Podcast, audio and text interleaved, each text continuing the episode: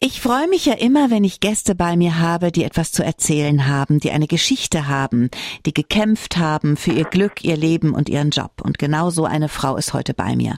Professor Rita Fasel arbeitet seit vielen Jahren sehr erfolgreich mit der Hand- und Fußlesekunde und der Augenlehre. Vor allen Dingen aber ist sie eine Frau, die viel erlebt hat und die so mutig ist, darüber zu sprechen. Herzlich willkommen, Rita Fasel. Schön, dass du bei mir bist. Ja, vielen Dank für dieses Intro. Erzähl uns doch erstmal, was genau die Hand- und Fußlesekunde und die Augenlehre ist. Ja, also das ist etwas, was mich seit 40 Jahren fasziniert. Aus den Augen kann man die Gesundheit lesen. Man kann sich das ganz einfach vorstellen. Das ist wie eine Reflexzonenkarte. Man kann die Organe sehen. Man sieht auch, ob die ganz in ihrer Kraft sind, ob oder ob es ein bisschen Feintuning braucht. Das ist für alle Heilpraktiker sehr wirksam und für mich als Psychologin natürlich noch dazu, weil ich die Psychosomatik von den jeweiligen Organen so gut beobachten kann. Und Handlesen kennt, glaube ich, jeder und Fußlesen ist auch wieder über die Gesundheit. All das sind internationale Kunden eigentlich, mhm. die ich in Kreisen lernen durfte und heute in der Schweiz anwende und in Deutschland. Wie kamst du denn zu diesen Dingen? Wie kamst du zu deinem Beruf sozusagen? Ja, mich hat immer interessiert, in die Tiefe zu gehen. Die Psychologie war mir irgendwie zu altbacken von diesen großen Herren Gelehrten. Und ich habe immer gedacht, der Körper sagt es auch, wenn ich Leute beobachtet habe, wie sie laufen und vielleicht da schon Beschwerden gesehen habe oder eben, dass man Leute das merkt, die blicken einander gar nicht an. Das sagt natürlich sehr viel aus dem Auge heraus. Und so wollte ich kurz und knackig therapieren können, indem der Körper mir hilft, die Personen schneller zu entschlüsseln und tiefer zu gehen in den Gesprächen.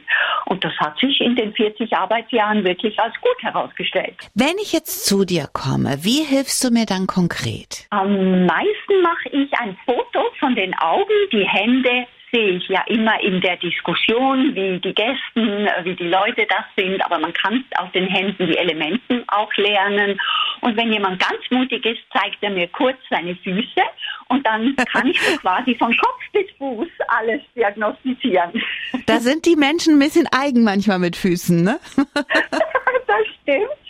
Aber immer mehr erstaunlich, dass die Leute wissen, da ist Heilkunde drin, weil jeder von uns weiß, wenn wir im Kopf nicht gut beieinander sind, laufen wir auch nicht korrekt.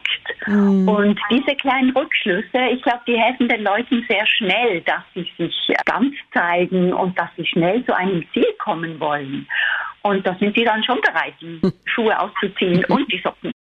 Rita, es war nicht immer leicht in deinem Leben. Schon als kleines Mädchen war es anders als bei anderen. Warum war das so? Ja, mein Leben hat irgendwie komisch begonnen. Als Einzelkind hat man wenig Austauschmöglichkeiten mit anderen Kindern. Und dann kann sich so ein Missbrauch in eine Familie einschleichen, wo man gar nicht so Vergleiche hat, dass Väter das mit anderen Töchtern nicht machen. Mhm. Also ich musste einen wirklich schlimmen Missbrauch erleben und ähm, habe, glaube ich, gelernt, mit dem umgehen zu können. Mhm. Sprechen gleich noch über den Missbrauch, aber ich wollte erst noch mal auf die Vorbilder von dir kommen. Die sind ja unglaublich wichtig für Menschen, vor allem für uns Frauen. Wer waren denn deine Vorbilder? Also meine Mutter hat es leider nicht zum Vorbild geschafft, würde ich jetzt mal ganz ehrlich sagen. Das hat aber mit diesem Missbrauch zu tun. Und ich hatte aber eine wirklich gütige Großmutter. Eine kam aus Frankreich, die andere aus Russland. Und die haben mir eigentlich ganz, ganz früh Geborgenheit gegeben, obwohl ich nichts gesagt habe über das große Geheimnis des mhm. Dramas meiner Kindheit, gaben sie mir doch diese Güte und einfach das so wie Steh auf, Frauchen, mhm. weitermachen, Rita. Egal was passiert ist, lerne etwas und versuche es zu integrieren. Also, obwohl es das Wort damals noch gar nicht gab, also diese Resilienzfähigkeit, mm. einfach stark zu bleiben, das durfte ich von diesen beiden Großmüttern abschauen und habe gleichzeitig viel gelernt. Von beiden habe ich zum Beispiel die Handlesekunst gelernt. Mm. Dein Vater starb, als du elf warst und damit hörte auch der sexuelle Missbrauch auf, denn dein Vater und zwei weitere Männer aus deinem engsten Familienumfeld haben sich regelmäßig an dir vergangen. Wie konntest du das überleben? Hattest du Hilfe als Mädchen? Ich muss sagen, dass ich eigentlich keine Hilfe hatte. Meine Mutter habe ich mal versucht zu erklären, die hat es sofort abgelehnt und mich als spinnertes Mädchen taxiert. Und dann hatte ich noch eine Lehrerin gefragt um Hilfe, auch die hat das ziemlich abgelehnt und dann schweigt man. Und ich habe Jahre geschwiegen, wie so viele unzählige Opfer, die einen Missbrauch erfahren haben innerhalb der Familie. Irgendwann kann man es nicht mehr schweigen, man kann es nicht mehr doppeln. Und bei meinem Psychologiestudium, ich glaube, das war auch der Antrieb. Ich wollte, da ich meinen Missbrauch überlebt hatte, mhm. ähm, der frühe Todesfall hat ein bisschen geholfen in der Verarbeitung. Es klingt mhm. so makaber, aber so war es auch.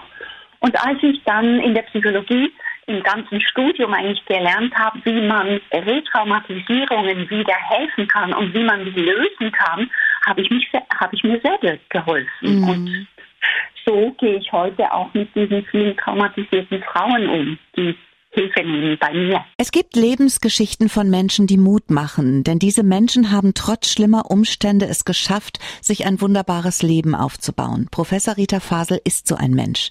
Die Schweizerin arbeitet und lehrt im Bereich der Hand- und Fußlesekunde und im Bereich der Augendiagnostik. Und ihr Start ins Leben war nicht leicht. Als Kind von einem dominanten Vater missbraucht, ihre Hilferufe verhalten, selbst die Mutter leugnete alles, als Rita sie später mit dem Missbrauch konfrontierte. Rita, du sagst wirklich ausgesöhnt mit diesem Thema hast du dich erst mit 50, als du ein Hebammenhaus in Bali gegründet hast. Warum war das für dich Heilung? Die Heilung kam eigentlich etappenweise und fand wirklich die Krönung in Bali. Wenn man selbst vieles äh, Schattenbereiche des Lebens selbst erfahren hat, ist man irgendwann so weit, dass man sich gut einfühlen kann in andere Personen und denen erkennen kann, dass die jetzt auch Hilfe brauchen und dass die nächsten Schritte anstehen. Und das habe ich in Bali gesehen mit diesen Frauenhäusern. Da geht man natürlich noch anders mit Frauen um, zum Teil fast mittelalterlich. Mhm. Und da habe ich dabei entdeckt, wie die Balinesen Geburten regeln. Ganz anders als bei uns, also fast in Gesundheitshäusern und mhm. Geburtenhäusern und mit dieser Lotusgeburt. Und das hat mich so fasziniert, dass daraus eigentlich eine große Spendenaktion wurde und dieses Hebammenhaus jetzt dort steht, vielen Frauen Schutz gibt, vor allem in den Schwangerschaften. Sie dürfen da auch mit den Kindern kommen. Es äh, ist eine Schule daraus entstanden und mittlerweile helfen viele Leute mit äh, Sponsoring, das zu erhalten.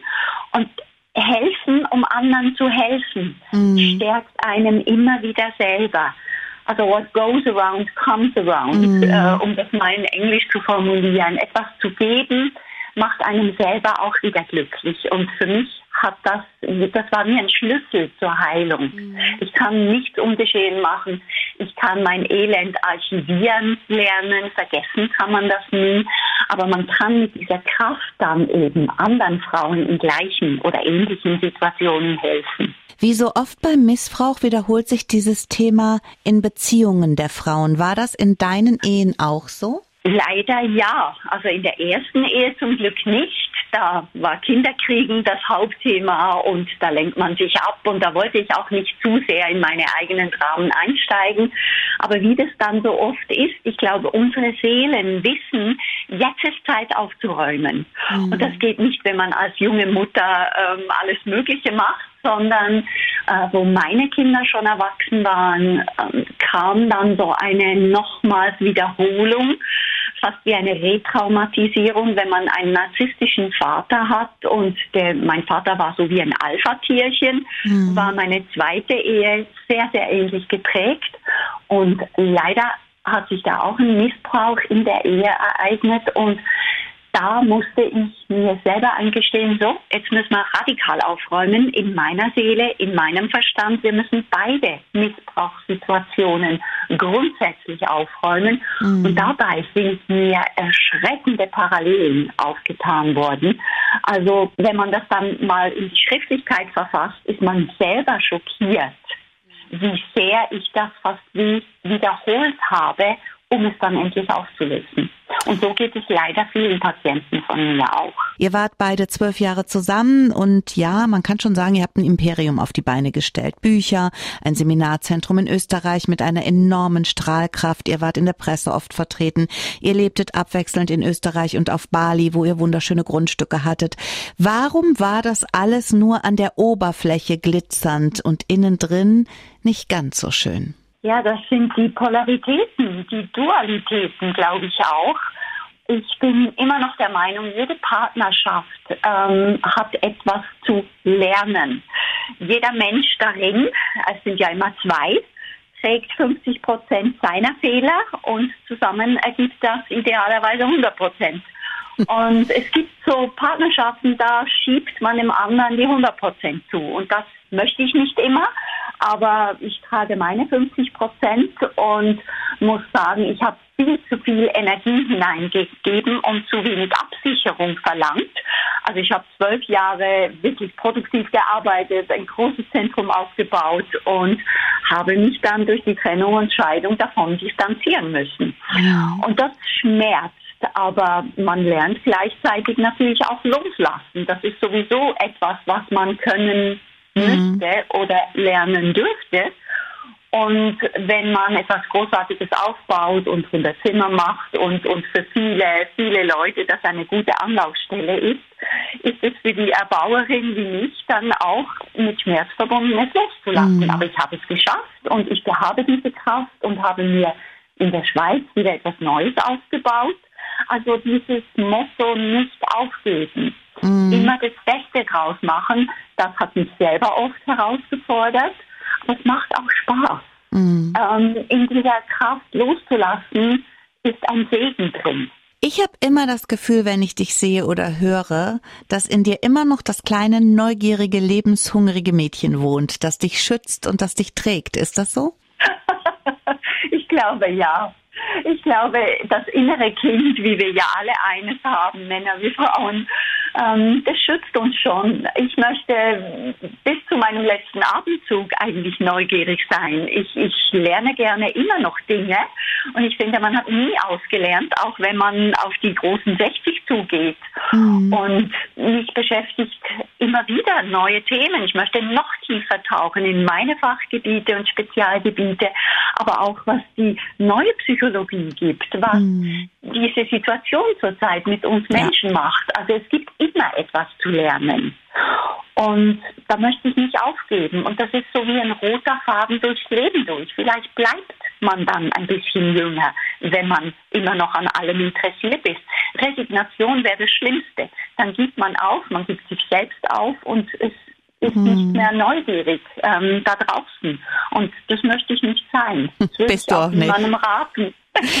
Ritas Geschichte ist gerade in einem tollen Buch erschienen. Wege zum Erfolg heißt das. Ich kann es nur empfehlen, denn es sind zehn Unternehmerinnen und zehn Erfolgsgeschichten. Erschienen ist es beim AK Networking Verlag. Rita, ich danke dir ganz herzlich für das schöne Gespräch. Ich danke dir für dich und für deine Geschichte. Ganz herzlichen Dank, Martina, dass ich in deiner Sendung sein durfte.